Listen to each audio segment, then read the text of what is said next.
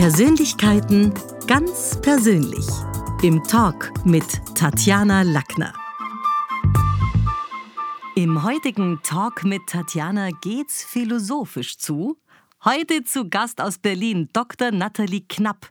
Ich habe ihr Fragen geschickt und sie ist Gründungsmitglied des Berufsverbandes für philosophische Praxis, Mitglied im Expertennetzwerk der Liechtenstein Academy und im Umweltbeirat der Umweltbank. Neben ihrer Tätigkeit als Beraterin für Führungskräfte und Vortragende arbeitet Nathalie als erfolgreiche Autorin. Zuletzt erschienen ist ihr Buch Der unendliche Augenblick, warum Zeiten der Unsicherheit so wertvoll sind. Nathalie, was kannst du denn in deiner Bio ergänzen, um dich unseren Podcast-Hörerinnen und Hörern selber noch so ein bisschen vorzustellen und vor allen Dingen auch deine Arbeit? Vielleicht noch ein paar Worte zu meinem eher ungewöhnlichen Beruf, als Philosophin. Darunter kann man sich ja nicht so viel vorstellen. Mein Zahnarzt hat mich tatsächlich mal gefragt, wofür werden Sie eigentlich bezahlt? Und seither erkläre ich das ganz gerne bei den meisten Berufen, da hat man ja so eine Expertise für was ganz Spezielles, ja, Zahnheilkunde oder Marketing oder Schreinerei oder was auch immer. Und so eine spezielle Expertise für ein ganz spezielles Aufgabengebiet zu haben, ist so ein bisschen, als würde man auf einer Insel leben, die man sehr gut kennt. Und drumherum gibt es ganz viele andere Inseln, auf denen man sich überhaupt nicht auskennt. Und als Philosophin habe ich gelernt, diesen einen Schritt zurückzutreten und eine Landkarte zu zeichnen, auf der all diese Inseln ihren Platz haben. Ja, ich zeichne Landkarten für unsere Zeit, die den Menschen auf ihren Inseln dann helfen, das ganze Bild zu sehen. Und deshalb bin ich sowas wie eine Expertin fürs Große und Ganze. Mich interessieren immer die Fragen, die uns alle betreffen, weil wir Menschen sind und weil wir nun mal zu dieser ganz bestimmten Zeit auf diesem ganz speziellen Planeten gelandet sind, um hier gemeinsam die Gegenwart und die Zukunft zu gestalten. Und deshalb habe ich auch dieses Buch geschrieben. Im Moment müssen wir Menschen lernen, mit sehr viel mehr Unsicherheit umzugehen, als das die meisten von uns gewohnt waren. Life Changer sind besondere Situationen im Leben eines Menschen. Das kann die Geburt eines Kindes beispielsweise sein oder auch eine Trennung oder Todesfälle gehören dazu. Warum sollen wir jetzt diese Augenblicke des Schmerzes auch zum Teil, ja, nicht schnell hinter uns bringen, sondern ganz im Gegenteil sogar besonders und eigens wertschätzen? Mit Krisen ist es ja ein bisschen so wie mit der Dankbarkeit. Ja, für ein Krieg oder für eine Krankheit muss man wirklich nicht dankbar sein. Aber in jeder Krise gibt es eben auch Dinge, für die man dankbar sein kann. Und wenn man die erkennt, dann verändert sich was für immer. Neulich habe ich beispielsweise ein Interview gelesen mit einer geflüchteten Frau aus der Ukraine und die hat in Berlin das Café Ukraine gegründet. Das ist so ein Begegnungsort für geflüchtete Menschen. Und die sagte, diese Erfahrung hat mein Weltbild verändert. In der Ukraine habe ich mich vor allem um meine Karriere gekümmert. Ja, aber jetzt weiß ich erst, dass diese Gemeinschaft mit Menschen das Wichtigste ist und dass es letztlich nur das ist, was mich trägt. Und so machen Krisen ganz oft das Wesentliche im Leben sichtbarer. Und sie verschieben auch Werte. Aber das passiert eben nicht an einem Tag, das braucht Zeit. Und um das gleich von vornherein klarzustellen, das bedeutet auch ganz bestimmt nicht, dass wir jetzt Krisen suchen müssen, um das Wesentliche zu erkennen. Das wäre albern. Ja, es geht hier um Erfahrungen, die niemand freiwillig macht und die uns das Leben einfach so zumutet. Wenn man diese Erfahrung irgendwie vermeiden kann, dann vermeiden wir sie. Aber wenn sie uns dann treffen, dann ist es eben wichtig, sie wirklich zu erleben und das Gute darin wertschätzen zu lernen, weil uns eben genau das, ja, was wir in einem solchen Moment wertschätzen können, den neuen Anfang ermöglicht. Ein Neuanfang oder zumindest eine Zäsur war natürlich auch Post-Corona, also Corona an sich. Und da haben wir schon gemerkt, dass bei vielen unserer Mitmenschen plötzlich das Arbeitsethos nicht mehr ganz so war oder sagen wir mal freundlich sich verschoben hat. Mancherorts fehlt die Arbeitsmoral gänzlich. Vor einigen hundert Jahren galt Arbeiten per se sogar als, als unschick. Wie erlebst du diese Shifting Baseline?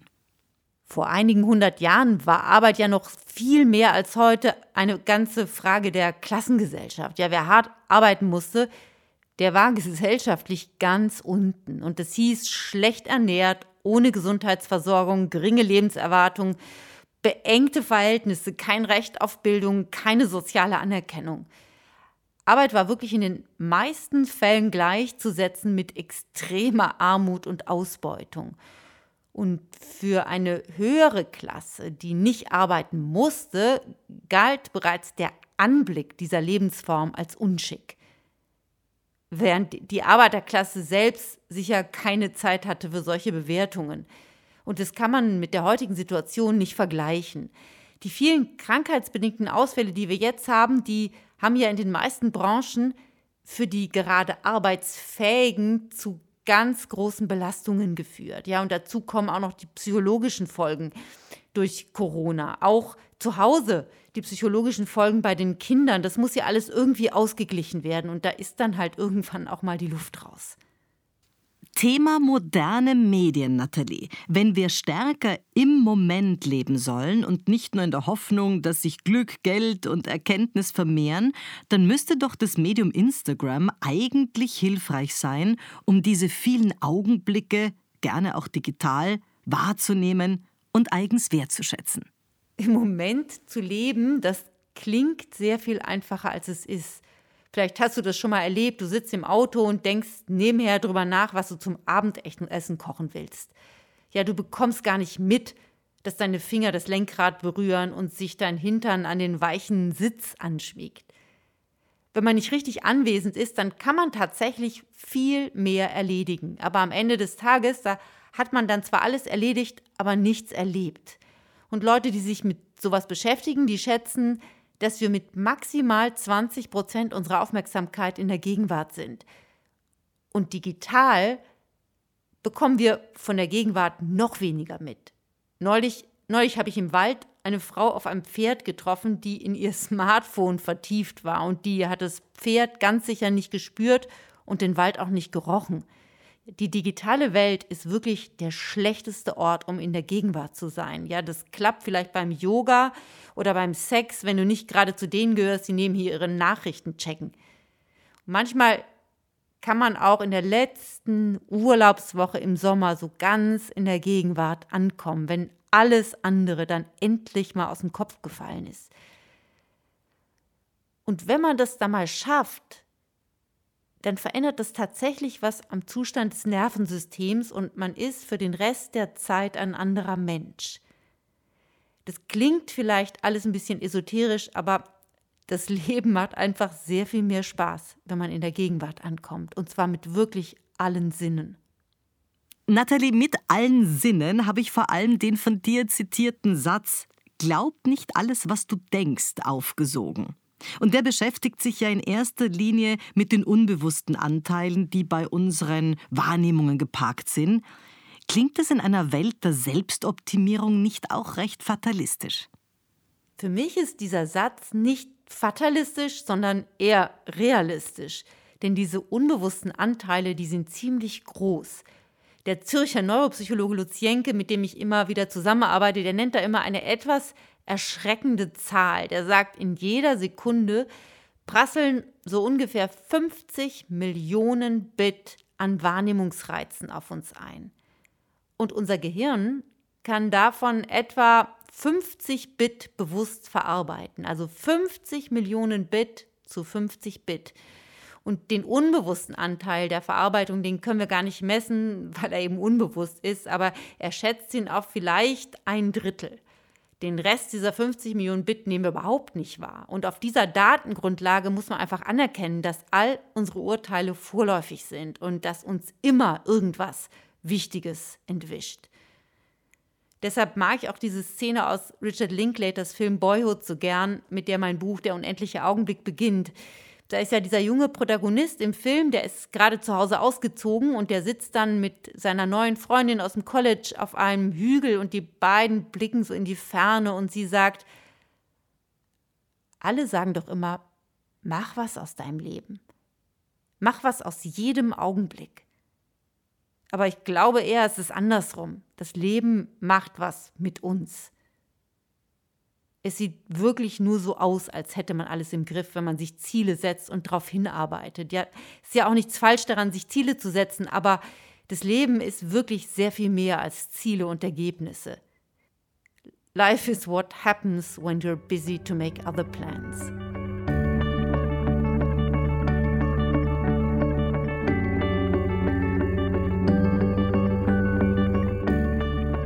Das bringt mich zu Martin Buber, der gesagt hat, der Mensch wird erst am Du zum Ich. Gilt es auch für Krisen wie die Liebe, die ja auch manchmal eine Krise sein kann, weil es nicht immer nur ein Glücksmoment ist, oder den Krieg, wo wir doch gelernt haben, dass im Krieg und in der Liebe alle Mittel erlaubt sind? Ich glaube, es gibt absolut keine Situation, in der alle Mittel erlaubt sind. Nicht im Krieg und erst recht nicht in der Liebe. Die Grenze ist immer dort, wo ich die Würde eines anderen Menschen verletze. Und das hat tatsächlich mit diesem wunderbaren Satz von Martin Buber zu tun. Wir kommen nicht als fertiges Individuum auf die Welt, sondern wir gehen permanent auseinander hervor. Das heißt erstmal ganz biologisch, ja, wenn wir geboren werden, aber dann eben auch psychologisch. Wenn wir jetzt beispielsweise Krieg haben und schwere Traumatisierungen entstehen, dann wird uns das über Generationen begleiten, weil traumatisierte Eltern für ihre Kinder ein anderes Du sind. Und diese Kinder dann wieder Kinder haben, bis irgendwann jemand kommt, der die Kraft aufbringt, dieses Trauma zu heilen. Und deshalb ist wirklich niemals alles erlaubt. Und deshalb muss es am Ende auch Kriegstribunale geben, die Menschenrechtsverletzungen ahnden. Wie ist denn das jetzt bei dir, wenn andere Menschen Fehler machen? Also es werden Fehler aus Unsicherheit gemacht und es gibt Routinefehler. Was ist für dich schlimmer? Ich bin ganz grundsätzlich ziemlich fehlertolerant und ich halte beides für zutiefst menschlich. In der Unsicherheit weiß man ja einfach noch nicht, wie es geht, ja, und muss noch nicht erprobtes ausprobieren. Und in der Routine macht man Fehler, weil man nicht wach genug ist. Das klingt dann erstmal so, als hätte man vermeidbare Fehler gemacht, aber wir sind schlicht und einfach darauf angewiesen, die meisten Dinge automatisch zu machen, weil wir eben nur diese 50 Bit pro Sekunde verarbeiten können. Und deshalb reagiert das Gehirn vor allem auf Veränderungen. Wenn ich jetzt zum ersten Mal mit meiner neuen Liebe ausgehe, dann bin ich hochgradig wach und aufmerksam. Beim 87. Mal dann eben nicht mehr so sehr.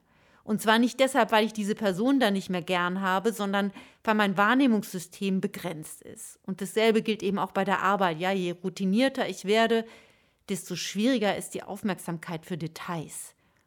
Das ist wirklich absolut normal und deshalb sind für mich auch beide Fehlerarten lässliche Sünden. Die einzigen Fehler, die ich für wirklich schlimm halte, sind die, die aus Mangel an Mitgefühl entstehen, oder die aus Überheblichkeit und Ignoranz. Wenn wir uns jetzt beispielsweise Fehler nicht eingestehen, ja, und sie nicht korrigieren, weil wir so ein überhebliches Selbstbild haben, das finde ich schlimm. Während der Corona-Pandemie, da haben wir ja alle Fehler gemacht, weil es eben unsere allererste Pandemiesituation war. Man musste Dinge ausprobieren und vieles davon hatte ziemlich unerwünschte Nebenwirkungen, beispielsweise der Umgang mit Schülerinnen und Schülern. Ja, da ist ganz viel Leid entstanden. Aber die Frage ist eben nicht, ob Fehler gemacht werden, sondern ob wir bereit sind, uns dann auf den Prüfstand zu stellen und bessere Lösungen zu entwickeln.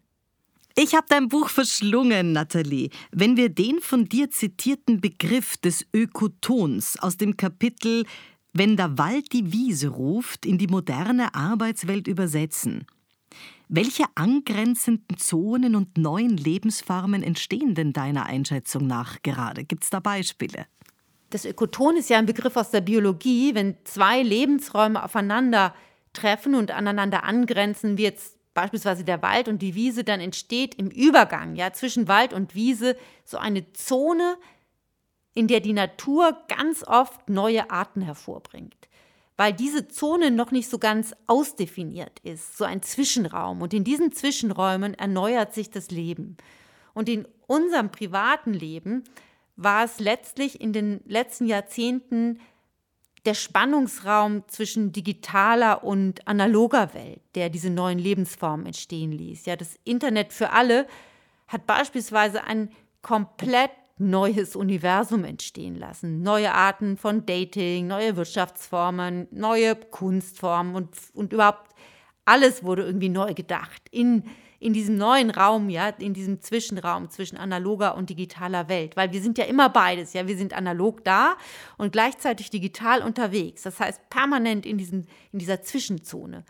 Und das ist so ein klassisches Ökoton, die, diese Begegnungsräume zwischen digitaler und analoger Welt, in, in dem ganz viel Neues entsteht.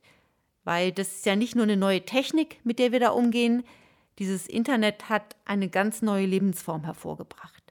Und das Gleiche gilt auch für die neue künstliche Intelligenz, mit der jetzt alle gerade experimentieren. Auch das wird so ein Ökoton schaffen, was neue Lebensformen hervorbringt. Und man kann dann immer erst etwas später sehen, wie viel Kreativität das entfacht hat. Du hast dich als Philosophin auch mit dieser Political Correctness befasst. Du schreibst, dass es keine Standardversion des Lebens gibt, aber es gibt schon sowas wie eine Norm und alle von ihr abweichenden Formen. Sind wir deiner Ansicht nach im Political Correctness und Wokeness Fieber mittlerweile über das Ziel hinausgeschossen? Ist was dran am Satz, wer alles an Randgruppen misst, der wird die Mitte verlieren? Ein wichtiger Teil meiner philosophischen Ausbildung bestand darin, ein Gespür dafür zu entwickeln, wie wir mit Sprache Wirklichkeit erschaffen. Das machen wir permanent, ja. Der Begriff Randgruppe ist dafür ein ganz gutes Beispiel, weil er ein sehr starkes Bild setzt. Da gibt es eine Mitte und einen Rand. Und was am Rand ist, erscheint uns sofort allen weniger wichtig. Und deshalb halte ich diesen Begriff Randgruppe auch für ungünstig, weil er die Realität so ein bisschen verzerrt.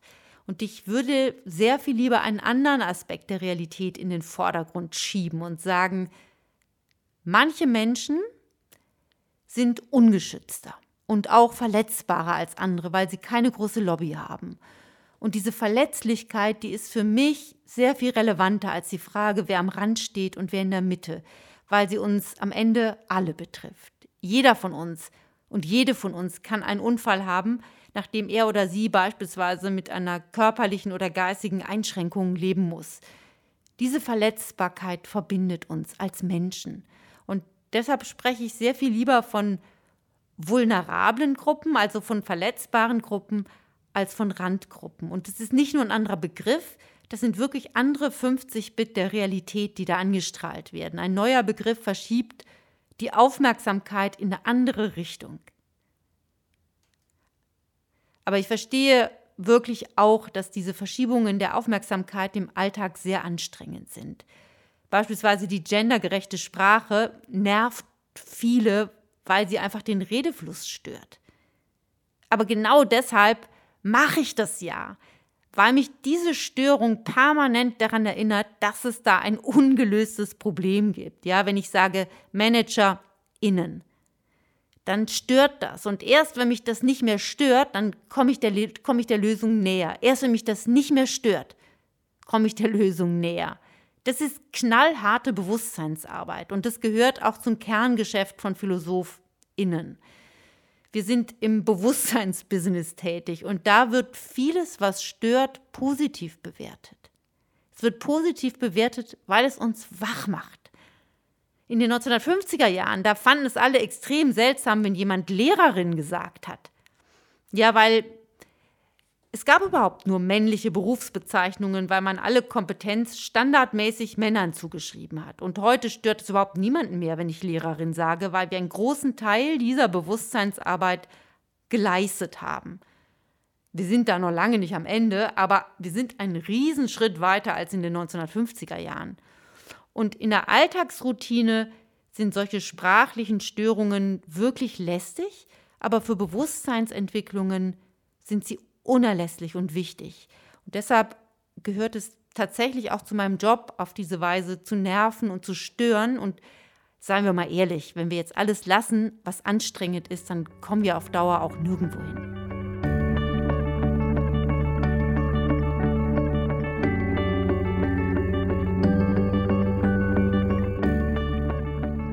Thema Startbedingungen. Ich habe die Aussage mögen im Buch, große Ideen gedeihen in unsicheren Zeiten. Heißt es übersetzt, dass Mozart schlechter oder vielleicht gar nicht komponiert hätte mit Sozialleistung, Pensionsversicherung und Krankenstandszahlungen im Rücken? Ist es eine Absage an das bedingungslose Grundeinkommen in Bezug auf Schaffensgeist?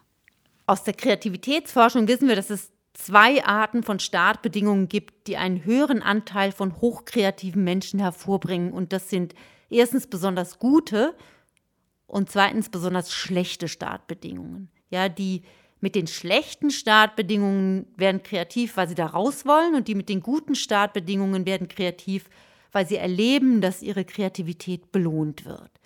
Und diese beiden gesellschaftlichen Gruppen sind unter Hochkreativen zahlreicher vertreten als Menschen, die so unter Durchschnittsbedingungen aufgewachsen sind.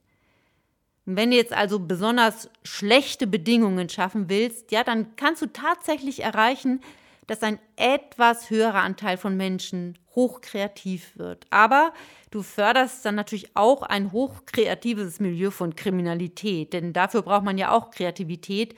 Und wenn man zufälligerweise in einem Umfeld aufwächst, in dem man erlebt, dass diese Art von Kreativität belohnt wird, ja, dann macht man eben das. Ein besonders schlechtes Umfeld zu fördern, hat tatsächlich immer sehr unangenehme Nebenwirkungen. Und deshalb plädiere ich dafür, dass wir besser für mehr Menschen als bisher besonders gute Bedingungen schaffen. Wenn wir jetzt an Elon Musk denken, der hatte beispielsweise besonders gute Startbedingungen. Und Mozart hatte übrigens auch besonders gute Startbedingungen. Ja, der hatte ein hochmusikalisches Umfeld, in dem er von früh an gelernt hat, dass seine musikalische Kreativität belohnt wird.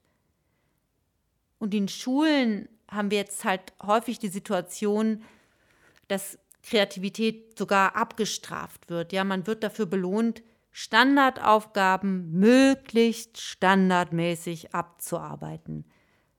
Und gute Standardlösungen sind ja in vielen Berufen auch immer noch gefragt. Ja, kennst du vielleicht den Text von Woody Allen über die Künstler als Zahnärzte? Der heißt, wenn die, Impres wenn die Impressionisten Zahnärzte geworden wären. Das ist so ein lustiger Text. Ich sag dir, du willst keinen Zahnarzt, der dir ein expressionistisches Gebiss macht. Ja, Stichwort Gebiss, das stimmt. Das führt mich gleich zum Stay Hungry-Prinzip. Hast du das Gefühl, sind manche Manager und Managerinnen heute zu satt, um kreativ zu sein? Es gibt einen riesen Unterschied in der Mentalität von Unternehmerinnen und Managern. UnternehmerInnen sind meistens sehr kreativ und haben auch ein hohes Maß an Unsicherheitstoleranz, ja, vor allem in den mittelständischen Unternehmen. Ich erinnere mich da an ein Interview mit dem Marketingchef der Firma Rügenwalder, das ist dieses Wurstwarenunternehmen. Und vor ungefähr zehn Jahren, da sagte mal der Marketingchef, er sagte, wir gehören zu den wenigen Branchen, die für ihr Produkt töten müssen. Und das wollen wir nicht mehr. Wir lieben die Wurst und wir wollen weiterhin Wurst machen, aber eben ohne zu töten. Und deshalb stecken wir jetzt unseren gesamten Werbeetat in die vegetarische Linie. Damals habe ich wirklich gedacht, der Typ hat Nerven. Denn damals, da wussten die meisten Leute noch nicht mal, wie man vegan buchstabiert. Aber acht Jahre später, und das ist eine sehr kurze Zeit für Bewusstseinsfragen, acht Jahre später war ich dann bei einem internationalen Catering-Unternehmen. Und da hat der Chefeinkäufer für Wurstwaren gesagt, wir haben jetzt übrigens auch diese vegetarischen Produkte von Rügenwalder im Programm. Denn diese Rügenwalder, die machen so aggressiv Werbung, dass alle Kunden danach fragen. Und ich denke, das, was die gemacht haben, ist aufgegangen. Aber so solche mutigen Zukunftsentscheidungen, das war so eine richtig mutige Zukunftsentscheidung, die kann man eben nur in einem Unternehmen treffen, das nicht börsennotiert ist. Das Management von börsennotierten Unternehmen fühlt sich allerhöchstens für die kurzfristige Rendite verantwortlich. Und das ist weniger ein persönliches und mehr ein systemisches Problem, würde ich sagen. Es gibt eine Kapitelüberschrift, Nathalie, die hat mich ins Grübeln gebracht. Die heißt Spannungen ermöglichen Entwicklung. Ist es so? Erzeugen Spannungen manchmal nicht nur einfach Kopfschmerzen? Oh, das erinnert mich an eine Postkarte, die bei meiner Freundin in der Küche hängt. Da steht drauf, hinterher ist man überhaupt nicht immer klüger. Manchmal ist man hinterher auch einfach ärmer oder überfressen oder betrunken oder schwanger. Und das ist in der Tat wahr. wenn es eine Möglichkeit gäbe, sicherzustellen, dass irgendeine Handlung ausschließlich positive Entwicklungen einleitet, dann hätten wir es nicht mit Menschen, sondern mit Maschinen zu tun. Und selbst bei Maschinen ist es nicht ganz so einfach, wie es aussieht. Deshalb sage ich auch mit großem Respekt vor den Turbulenzen des Lebens, Spannungen ermöglichen Entwicklung und eben nicht Spannungen erzeugen Entwicklung. Denn alles, was lebendig ist, hat eben immer einen offenen Ausgang. Ja, absolut. Du beide sind wir 1970 geboren und beobachten die Veränderungen der Welt jetzt schon eine ganze Weile. Wie wichtig ist die Kommunikation als Bindeglied für gelungene Beziehungen im Leben? Kommunikation entscheidet über fast alles. Die Art, wie wir miteinander sprechen und ob wir dabei wirklich so von Mensch zu Mensch in Kontakt sind, entscheidet über fast alles im Leben. Es gibt ganz wenige Dinge, die ich so plakativ sagen würde und an die ich wirklich glaube, aber gelingende Kommunikation ist der Dreh- und Angelpunkt des Lebens. Wenn ich irgendein Schulfach einführen dürfte, dann wäre es das. Kommunikation ist ja nicht nur Sprache, das sind auch Blicke und Gesten und Berührungen, wenn wir zusammen lachen, zusammen kochen, zusammen essen. Deshalb halte ich übrigens das Format von Podcasts auch für ein ganz gutes und richtig zeitgemäßes Format, weil da immer Menschen miteinander sprechen, die sich sonst vielleicht gar nicht kennengelernt hätten. Die Kommunikationsqualität im Netz, Nathalie, die wird aber nicht besser. Durch die Anonymität der Kommunikation im Netz geht ganz oft das Gespür dafür verloren, dass auf der anderen Seite verletzliche Menschen sitzen. Und diese Verletzlichkeit ist keine Schwäche, die gehört zu unserem allergrößten Potenzial. Denn wären wir alle emotional gepanzert, dann könnten wir überhaupt nichts zusammen erreichen, weil wir uns gegenseitig gar nicht wahrnehmen könnten. Unsere Verletzlichkeit ist wirklich die Voraussetzung dafür, dass wir miteinander reden können. Und deshalb ist Kommunikation eine der Königs- und Königinnen-Disziplinen des Lebens. Was für ein schöner Schlusssatz. Ich bedanke mich für das feine Interview mit Nathalie Knapp. Das war's für heute. Besuchen Sie mich doch in der Schule des Sprechens in Wien. Auf Facebook, LinkedIn, Instagram, YouTube und auf Clubhouse. Oder auf sprechen.com.